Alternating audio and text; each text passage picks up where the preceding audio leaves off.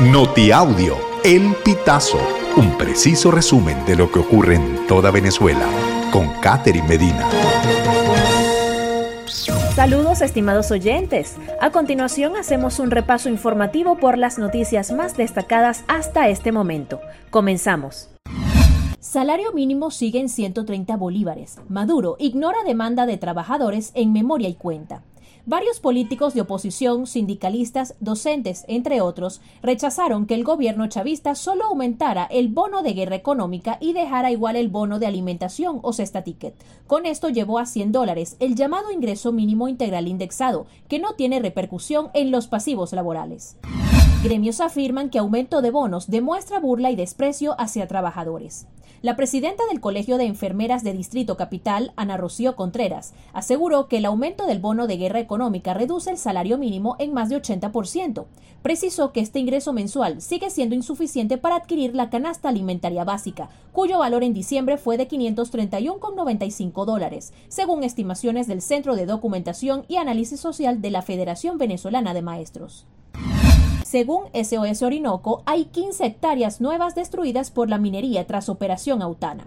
La organización no gubernamental SOS Orinoco denunció este martes 16 de enero el aumento y el desplazamiento de la minería ilegal en el parque de Yapacana, estado Amazonas, tras el despliegue en julio de 2023 del operativo Autana. La organización explicó que el efecto del operativo de la Fuerza Armada Nacional fue la propagación de los mineros desalojados que ahora abren nuevas minas en el mismo ecosistema, contando además con el visto bueno de los mismos militares. Javier Milei responde a Maduro, si me critica, voy por buen camino. El presidente de Argentina, Javier Milei, opinó este martes 16 de enero que va por el buen camino si el mandatario venezolano Nicolás Maduro lo considera un error histórico, como afirmó durante su mensaje anual ante la Asamblea Nacional el lunes 15 de enero. No esperaba semejante elogio, escribió el presidente argentino en su cuenta de la red social X durante su escala en Frankfurt, Alemania, antes de abordar un vuelo a Zúrich, desde donde se trasladará por vía terrestre a Davos, para participar en el Foro Económico Mundial. El Pitazo se renueva como medio digital independiente y de calidad.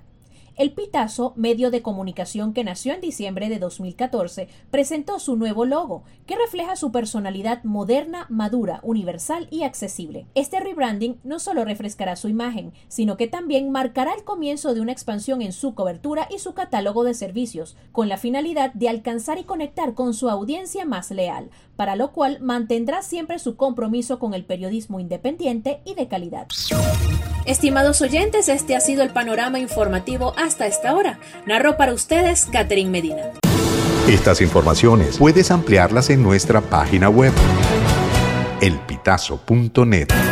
También recibimos tus denuncias vía SMS o WhatsApp a través del 0414 230 2934.